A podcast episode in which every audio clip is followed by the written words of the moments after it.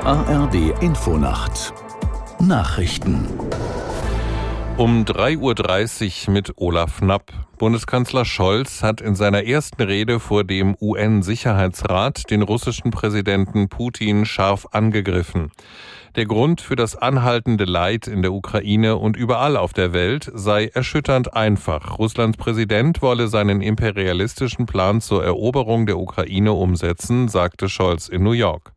Aus der Nachrichtenredaktion Marei Beermann. Scholz ermahnte Putin, der Aufforderung der UN-Vollversammlung nachzukommen, seine Truppen abzuziehen und so den Krieg zu beenden. Zuvor hatten auch der ukrainische Präsident Zelensky und Russlands Außenminister Lavrov im Sicherheitsrat gesprochen, es aber vermieden, sich direkt zu begegnen.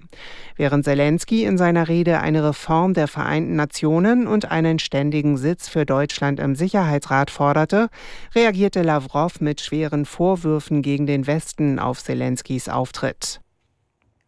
UN-Generalsekretär Guterres hat am Ende der UN-Generaldebatte in New York zu einem Klimagipfel eingeladen. Zum Auftakt der Konferenz fand er drastische Worte. Aus New York Murat Bayraktar. Mit Blick auf die Klimakrise sagte er, die Menschheit habe das Tor zur Hölle aufgestoßen.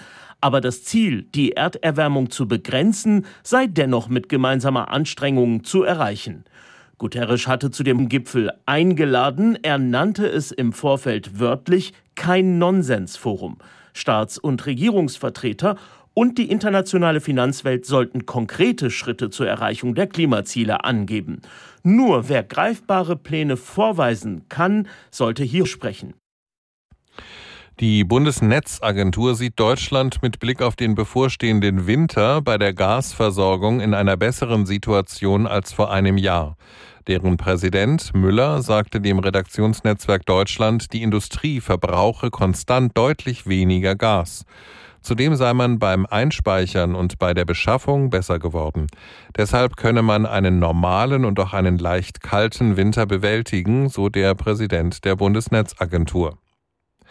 Ein Jahr nach ihrem Tod soll die iranische Kurdin Gina Mahsa Amini symbolisch von der EU geehrt werden. Die drei größten Fraktionen im Europaparlament haben sie für den renommierten Sacharow-Preis für Menschenrechte nominiert. Amini war in Polizeigewahrsam gestorben. Ihr Tod hatte monatelange Proteste gegen das iranische Regime ausgelöst. Das waren die Nachrichten. Das Wetter in Deutschland in der Nacht trocken, zum Morgen hin im Südwesten Schauerneigung, 18 Grad am Niederrhein bis 9 Grad im Bayerischen Wald, am Tage im Osten heiter, von Westen her Gewitter, 18 Grad in der Eifel bis 29 Grad in der Uckermark.